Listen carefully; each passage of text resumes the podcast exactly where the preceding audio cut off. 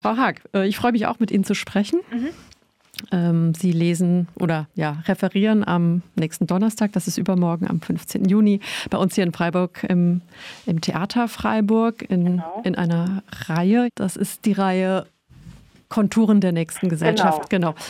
Und Ihr Buch oder Ihr Essay, das schon ja fast vor zwei Jahren erschienen ist, ne? September ja, ja, 21, genau. ja. trägt den Titel Die Gemeinschaft der Ungewählten. Also schließt sich sehr gut an in diese, diese größere Reihe. Jetzt wäre natürlich mal erstmal so eine, so eine erste ja, Frage, ähm, vielleicht auch schon so die ganz große Frage, was so Ihre, ich nenne es jetzt mal utopischen oder vielleicht auch realistischen Forderungen in diesem Essay Die Gemeinschaft der Ungewählten sind.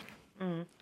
Ja, das ist natürlich wirklich vielleicht die ganz große Frage. Vielleicht ähm, muss ich dafür ein bisschen kleiner sozusagen ausholen ähm, und eine Frage beantworten, die Sie jetzt noch gar nicht gestellt haben, die mir sonst immer. Äh, Wer sind die Ungewählten? Genau. das hätte ich doch später als nächstes gestellt.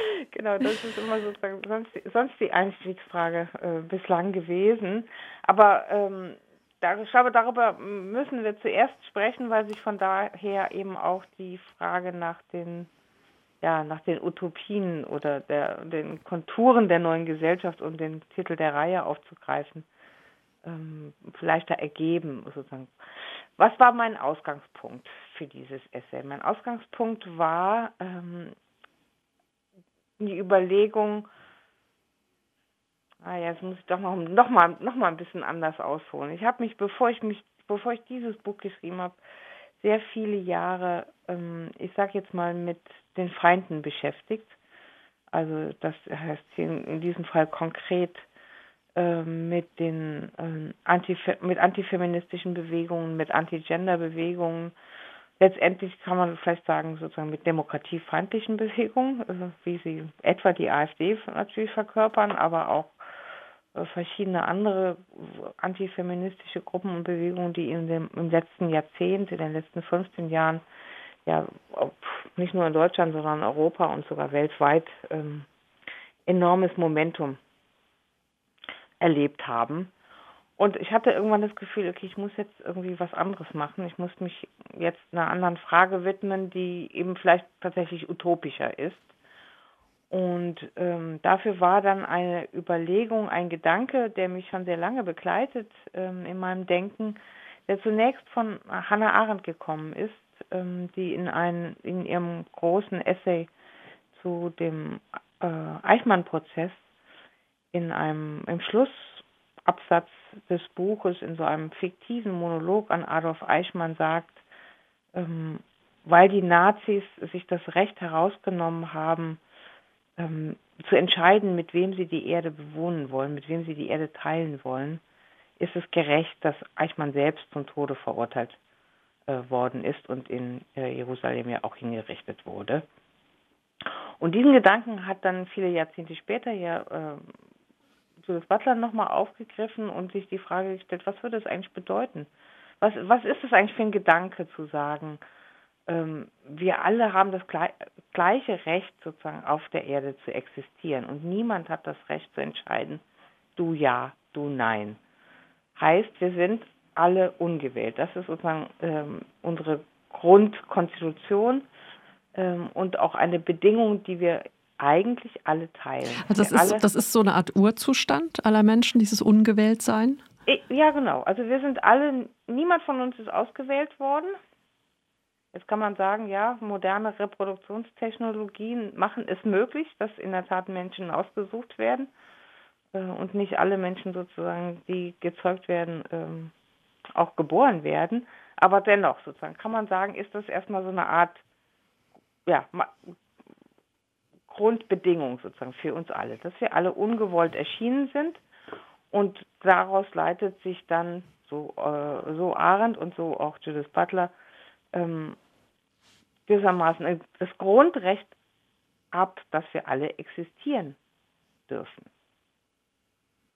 Und niemand das Recht hat, wie gesagt, wie Arendt sagt, zu entscheiden, äh, du darfst leben, du nicht.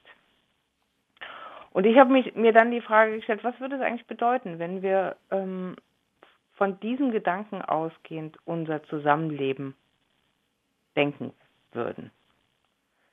Von der, nämlich genau von diesem Umstand her, dass wir alle ungewollt erschienen sind, dass niemand äh, entscheiden darf, äh, du darfst bleiben, du darfst nicht bleiben. Ähm, und das verbunden mit der äh, Idee, mit dem Gedanken, dass wir alle nur in Gemeinschaft existieren können. Niemand von uns kann alleine ähm, überleben. Robinson, selbst Robinson Crusoe brauchte Freitag, um zu überleben. ähm, und hätte es alleine nicht geschafft. Also wir sind alle im, sozusagen, äh, wechselseitig voneinander abhängig, ähm, um nicht nur zu überleben, sondern vor allen Dingen, um auch ein gutes Leben äh, zu führen. Und dieses Recht sozusagen auf Gemeinschaft, das Recht auf dazuzugehören, das Recht ähm, um zu kommen, um zu bleiben, um es mit dem äh, Song von der Band äh, Wir sind Helden in, in, den, in dem relativ bekannten äh, Song von äh, Wir sind Helden heißt es ja äh, gekommen, um zu bleiben. Mhm. Wir gehen nicht mehr weg. Gekommen, um zu bleiben, wie ein perfekter Fleck. Das finde ich eigentlich eine schöne mhm. sozusagen äh, Umschreibung dafür, so wie ein Fleck, Fettfleck auf der Hose sozusagen nie mehr weggeht. Ähm, ist es das, worum es geht sozusagen. Wir sind, wir, wir sind gekommen, um zu bleiben äh, und wir haben dann das Recht, in Gemeinschaft mit anderen zu leben. Dieses Recht ist ein wahnsinnig umstrittenes äh, Recht und wird beständig ja auch ähm, vielen verweigert. Also der aktuelle, die aktuelle asylpolitische äh, Einigung, die die EU jetzt erzielt hat, ähm, die Asylverfahren an den europäischen Außengrenzen ähm, abzuhalten und sozusagen möglichst wenig, noch weniger Leute ins Land, in die, äh, äh, nach Europa zu lassen, ähm, ist genauso eine Regelung, die denen, die kommen wollen, sozusagen das Recht dazu zu gehören, abspricht, verweigert. Ähm, ich habe versucht in meinem Buch, das wäre jetzt sozusagen der, die umwegige Antwort auf die, auf die Frage nach der Utopie, eben zu sagen, wir haben alle das Recht dazu zu gehören, ähm, was jetzt zum Beispiel die Frage von äh, Grenzschließungen angeht, gibt es kein Recht, sozusagen, Mobilität zu verweigern und das Recht, ähm, woanders hinzugehen und sich niederlassen zu wollen, zu verweigern. In Tat und Wahrheit machen alle Nationalstaaten dieser Erde, äh, haben das, ne, regeln die Möglichkeit, sozusagen sich äh, zuzuwandern und sich niederzulassen. Ich glaube, dass man das letztendlich nicht ähm, plausibilisieren kann. Also es gibt aus meiner Sicht ein, ein Grundrecht auf ein, ein Grundrecht auf Gemeinschaft, auf, ein Grundrecht auf dazuzugehören, weil nur das unser Überleben garantiert. Die Allgemeine Erklärung der Menschenrechte zum Beispiel äh, definiert das Recht auf eine Familie als Menschenrecht. Und ich würde sagen, das muss man größer fassen, nämlich eben nicht nur als Recht auf eine Familie im klassischen Sinne, sondern eben, wie gesagt, das Recht auf ähm, das Recht auf Gemeinschaft. Und dafür braucht es sozusagen eine Reihe, natürlich eine Reihe von Bedingungen sozusagen, also nicht einfach nur zugehörig, sondern das dürfen keine exklusiven Gemeinschaften sein, das müssen Gemeinschaften sein, die ähm, eine bestimmte Infrastruktur sozusagen vorhalten, damit Menschen auch ein menschenwürdiges Leben führen können. Das müssen Gemeinschaften sein, in denen äh, alle sozusagen sich an der politischen Entscheidungsfindung beteiligen können ähm, und eine Reihe von äh, sozusagen Bedingungen mehr. Also sozusagen sie müssen durch und durch demokratische Gemeinschaften sein. Das wäre sozusagen so im ganz im Groben ähm, die Utopie, die mir vorschwebt. Mhm. Ja, Sie sagen es schon, es ist eine Utopie. Ne? Also ich sehe jetzt auch ein, ein Problem, das besteht, ist, dass unsere Welt eben in, in Nationalstaaten eingeteilt ja. ist. Das heißt, da haben wir dann schon so diese natürlichen oder in Anführungszeichen natürlichen Grenzen, die ja dann auch durch Institutionen oder ja. ja Polizeigewalt äh, geschützt und verteidigt wird. Ähm, und innerhalb dieser National, also würden Sie auch sagen, eigentlich wäre die Utopie, die Nationalstaatlichkeit zu beenden und was wäre die, die Alternative? Mhm.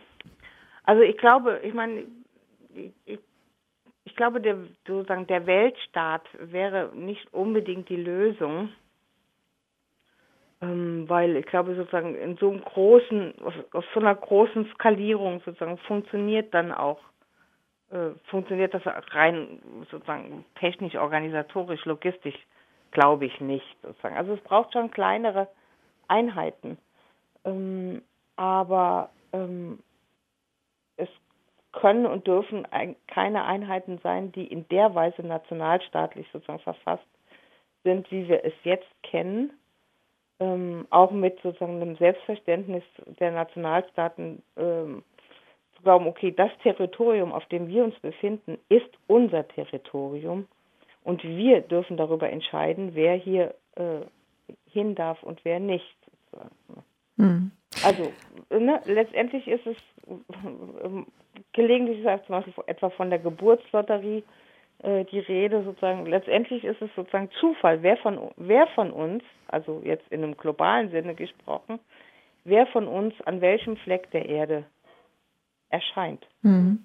Ja, es hat mich auch sehr stark, und, mhm. sehr stark an John Rawls erinnert. Äh, die mhm. Theorie der Gerechtigkeit, sein berühmter Schleier des Unwissens, mhm.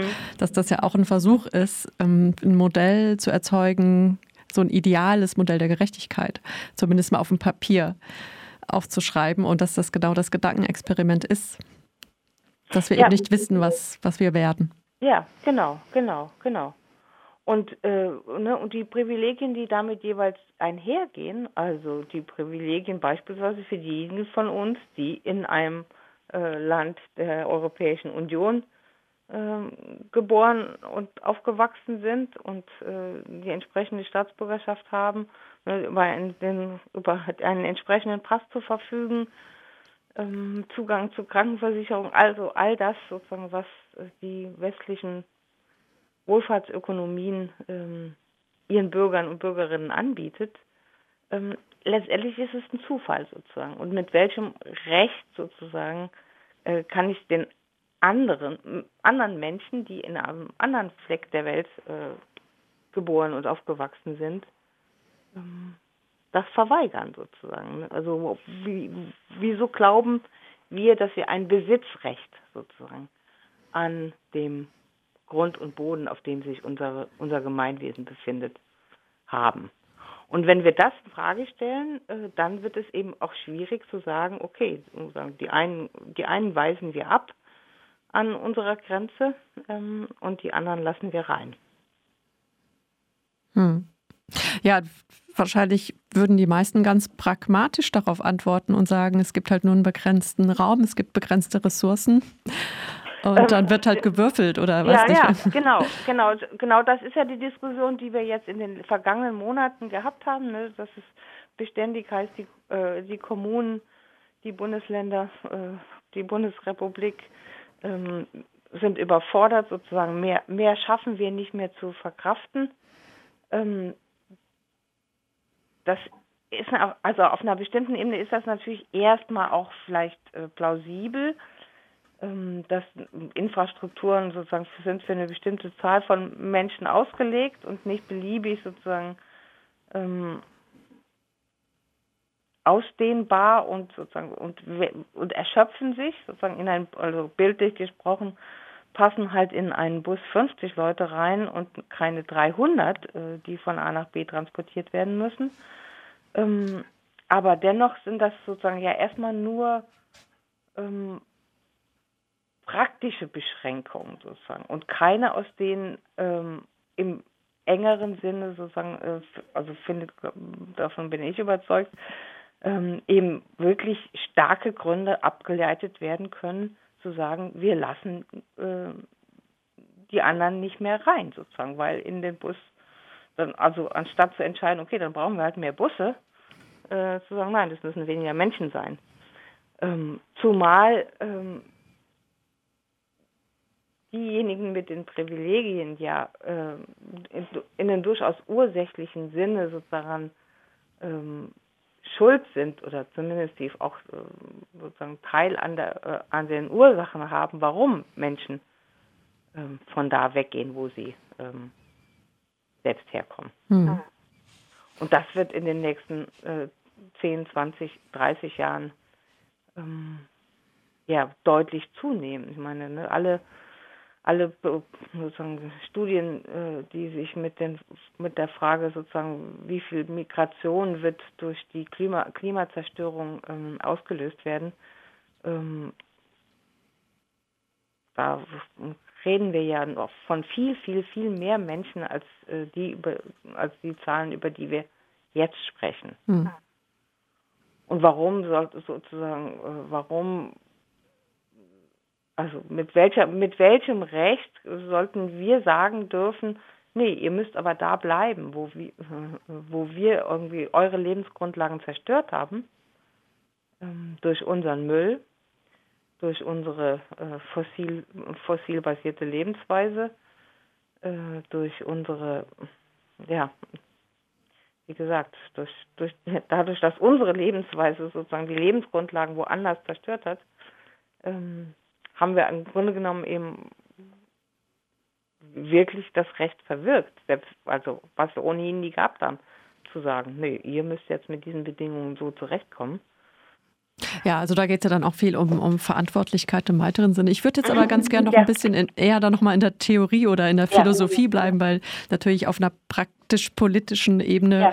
ist es eh sehr schwer, die Probleme hier zu lösen. Und ich meine, Sie sind ja auch Philosophin oder Theoretikerin im weiteren Sinne und keine Politikerin. Deswegen sind die Fragen immer besonders fies ja. ähm, an Sie, wie das denn jetzt umzusetzen ist. Ähm, Nochmal zu dem, zu dem Wir und mhm. den Ungewählten. Ähm, es ist doch durchaus wahrscheinlich auch möglich, dass ein und dieselbe Person gleichzeitig beides ist, oder? Also, dass, dass man einerseits zur Peer Group gehört, mhm. zur dominanten Gruppe, zum Wir, mhm aber innerhalb dieser Gruppe dann dennoch äh, auch marginalisiert sein kann. Was ist das für eine Situation? Ähm, ja, genau. Also wir dürfen natürlich, das ist natürlich immer, immer auch prekär, sozusagen überhaupt von einem Wir zu sprechen, ne, weil damit natürlich auch immer schnell sozusagen assozi assozi also ein bestimmtes Wir assoziiert wird. Ähm, und wenn ich von einem Wir spreche, dann meine ich tatsächlich erstmal nur ein relativ ähm, unscharfe, vielleicht äh, generische Idee sozusagen eines Wirs, also im Sinne eines eher abstrakten Rechts ähm, auf Zugehörigkeit. Ähm, und jedes, jedes konkrete Wir, jedes, äh, jedes spezifisch gewordene Wir sozusagen, ist natürlich eins, was genau ähm, immer äh, auch intern wieder ähm, zersplittert ist, intern heterogen ist. Ne? In der feministischen äh, Theorie sprechen wir dann von Intersektionalität etwa, ähm, also dass wir selbst jedes einzelne Individuum immer an verschiedenen äh, Positionen im Machtgefüge äh, platziert ist. Ne? Also ich kann und bin es gleichzeitig äh, weiß und damit in bestimmten Hinsichten privilegiert. Ähm, ich bin aber auch eine, also ich persönlich auch eine weiblich sozusagen positionierte Person oder rechtlich zumindest äh, weiblich klassifizierte Person, womit bestimmte äh, Benachteiligungen einhergehen. Äh, ich bin eine lesbisch lebende Person, womit andere Formen von Benachteiligung, Diskriminierung, Marginalisierung und Ausgrenzung einhergehen. Ähm, ich bin aber auch ökonomisch und bildungsmäßig wiederum eine privilegierte Person als Hochschullehrerin ähm, und studierte Person.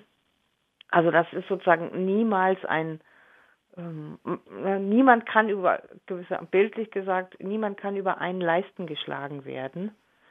Ähm, und genau für diese äh, sozusagen in sich auch widersprüchliche Gemengelage an sozialer an sozialen Positionen, die ein einzelnes Individuum einnimmt, äh, für die gilt es natürlich auch äh, theoretisch, also theoretisch Rechnung zu tragen. Wie, wie denken wir dann also ähm, etwa, dass wir, wie denken wir die Fragen von, wer schuldet wem was, ähm, jetzt nicht in so einem strengen, äh, engeren Sinne sozusagen moralisch gedacht, äh, wer schuldet wem was, aber welche Art von politischer Aufmerksamkeit, Zugewandtheit, ähm, Recht, welchen, welche Rechten sozusagen äh, schulden wir einander. Und das hängt natürlich eng zusammen sozusagen mit ähm, unseren jeweiligen, wie gesagt, widersprüchlich ineinander verfuchten äh, sozialen Positionen. Hm. Ja, ich fragte mich gerade, wie man mhm. damit, wie man damit umgeht oder in welcher, womit ich mich am ehesten in meinem Alltag identifiziere. Ne? Also einerseits mhm. die mhm. sollte ich den ganzen Tag mein Weißsein reflektieren und damit bewusst umgehen und vielleicht auch demütig werden. Ähm, oder umgekehrt, Beispiel Queerness oder Frau mhm. sein, mhm. äh, mich da dann eher in dieser Opferrolle in Anführungszeichen wiederfinden und kämpfen. Ne? Mhm. Also eher versuchen abzugeben, mich darauf zu konzentrieren, eben diese Dominanzkultur zu verlernen, darum geht es ja auch. Ja, genau. Oder umgekehrt, mich, mich aufzulehnen, indem ich mich mit diesen, mit den Marginalisierten, mit den Ungewählten identifiziere. Und das ist ja sehr widersprüchlich. Also wie kann für mich so ein, so ein politisches Handeln da aussehen? Mhm. Naja, ich glaube, ich glaube, dass es tatsächlich um beides, äh, beides zugleich geht, sozusagen. Ne? Also erstmal, ne, wenn die Idee ja ist, wir sind alle ungewählt. Was nicht heißt, dass wir, äh, dass uns das alle per se gleich macht, sozusagen. Ne? Und dass wir dann, okay, wenn wir sagen, wir sind alle Ungewählte, dann brauchen wir irgendwie über äh, zum Beispiel Machtdifferenzen nicht mehr zu sprechen. Äh, das, ne, das ist ja nicht die Konsequenz, die daraus äh, zu ziehen ist, sozusagen. Ne? Die, die Konsequenz, die daraus zu ziehen ist, ähm, ist ja eben eher die, okay, wir müssen da, wo wir ähm, jetzt mal simpel gesprochen ähm, auf Kosten von anderen leben, das müssen wir bekämpfen. Dagegen, dagegen müssen wir aufstehen. Das ist ja ein Begriff, mit dem ich im Buch auch viel gearbeitet habe, mit der Idee des, was ist eigentlich ein Aufstand? Und da war es für mich eben auch wichtig, ähm, mit einem Gedanken äh, von Audre Lorde zu arbeiten, ne, die ja sagt, sozusagen, ein Aufstand ist wie ein Lernprozess und nicht eben, ja, okay, wir schmeißen, äh, wir bauen einmal Barrikaden äh, und brennen, äh, brennen die Herrscherhäuser nieder und dann ist sozusagen die Welt eine andere, eine bessere, sondern dass es ein, dass es ein kontinuierlicher Prozess ist. So ein kontinuierlicher Prozess durchaus sozusagen der Vergegenwärtigung dieser äh, komplexen und auch widersprüchlichen äh, Verfugung von Dominanz und Unterwerfung, wie gesagt, durchaus in sozusagen in der Erfahrung einer einzelnen Person. Ähm, und insofern ja, geht es genau um die, sozusagen diese paradoxe Aufgabe, beides zugleich zu tun, also sich gegen ähm, Dominanz und Unterwerfung ähm, zu positionieren, dagegen anzuarbeiten, aber auch, ähm, das gehört dann ja wiederum auch zusammen, weil indem ich das tue, sozusagen, ähm, schaffe ich ja Raum für diejenigen äh, margin in marginalisierten Positionen oder vielleicht für die Anteile sozusagen äh, von mir selbst in marginalisierten Positionen, ähm, überhaupt erst einmal Stimme, Stimme zu gewinnen und ähm, die und Unterwerfung, ähm, Ausgrenzung, Marginalisierung sozusagen thematisieren, skandalisieren und dadurch vielleicht auch ähm, über, zu überwinden. Mhm. Ja, ich habe auch das Gefühl, dass, dass glaube ich, die, ja, die Position als Opfer ähm, eine leichtere ist oder eine beliebtere als die der TäterInnen oder der Privilegierten. Naja, klar, genau, weil es natürlich, also ich meine, ähm, die, die privilegierte Position sozusagen zu äh, thematisieren und zu reflektieren, verlangt in gewisser Weise ja mehr, weil ne, sie verlangt ja, dass ich ähm, auch durchaus bereit bin, etwas aufzugeben. Also an Privileg mhm. an Privilegiertheit, an Bevorzugung. Aber das ist doch auch eine Form der Größe. Also eigentlich könnte ich doch sagen, ich, ich ja, ich bin privilegiert, ja, ich gebe davon jetzt etwas ab und es hat ja doch auch was sehr Würdevolles. Und eigentlich will man ja auch kein Opfer sein. Und dennoch, also ich jetzt mhm. in allen Diskussionen, die ich führe, jetzt ja. Beispiel Feminismus hat man es ja auch ganz stark, dass sich dann viele äh, immer wieder dann so zurückziehen auf ihr Frau sein und lesbisch sein und da das, das sich in der Opferposition halten wollen, obwohl sie gleichzeitig permanent äh, als Täterin agieren, Stichwort äh, Transfeindlichkeit. Also ja, ich sehe das auch so, sozusagen, dass es vielleicht mehr, mehr Würde wäre. Also ähm, im, im, Buch habe ich irgendwie dafür eine Formulierung benutzt aus der berühmten Erzählung von Herman Melville, Bartleby, der, der Schreiber, der ja sozusagen seine Position so, äh, umschrieben hat mit ähm, I, I prefer not to. Ich bevorzuge es nicht, etwas nicht zu tun, sozusagen. Ne? Ähm, und ich glaube, dass diese Haltung zu erlernen, also ich bevorzuge es nicht an Herrschaft, daran andere herabzuwürdigen, äh, in Unter- und Überordnung zu denken ähm, und zu handeln, ist schon eine ziemlich komplizierte Aufgabe, weil sie natürlich auch bedeutet, oh ja, ich muss sozusagen mir auch eingestehen, dass ich etwa in solchen Dimensionen äh, andere behandle, andere wahrnehme, dass ich in solchen Dimensionen Welt sozusagen einteile und organisiere, also von Unter- und Überordnung. Ähm, so einfach ist das nicht sozusagen. Mhm aber trotzdem aus meiner Sicht alternativlos. Ja. Vielleicht dann ganz zum Ende nochmal ein, ja. ein, ein letztes kleines Fass. Ähm, mhm. Sie sprechen ja auch von der zärtlichen Bürgerlichkeit ja. ähm, und da geht es dann auch viel um, um Sorge, um Fürsorge. Ähm, aber Freiheit ist natürlich gleichzeitig auch sehr wichtig. Manchmal denkt man, es würde sich widersprechen, aber Sie sagen ja, es gehört eigentlich zusammen, oder? Freiheit und Sorge. Ja, genau. Also wenn wir ähm, also wenn, wenn mein Ausgangspunkt richtig ist, dass wir ähm, mit der, einer Formulierung von Judith Butler wiederum gesprochen, immer schon in der Hand der anderen sind, also wenn wir nur überleben und am Ende auch gut leben können, gerade weil wir abhängig voneinander sind, weil wir einander brauchen, ähm, glaube ich, dass wir eben Freiheit nur durch dieses voneinander abhängig sein, durch das Miteinander sein, mit anderen sein, äh, überhaupt realisieren können. Also ich für, ich für mich alleine gewissermaßen als autark gedachtes äh, Individuum, da kann ich, kann ich gar nicht sehen, wo, wo, da, wo da Freiheit wäre sozusagen. Wenn die Freiheit darin besteht, äh, mich in selbstgewählten Formen sozusagen mit anderen assoziieren zu können. Und in selbstgewählten Formen mit und für andere ähm, da zu sein.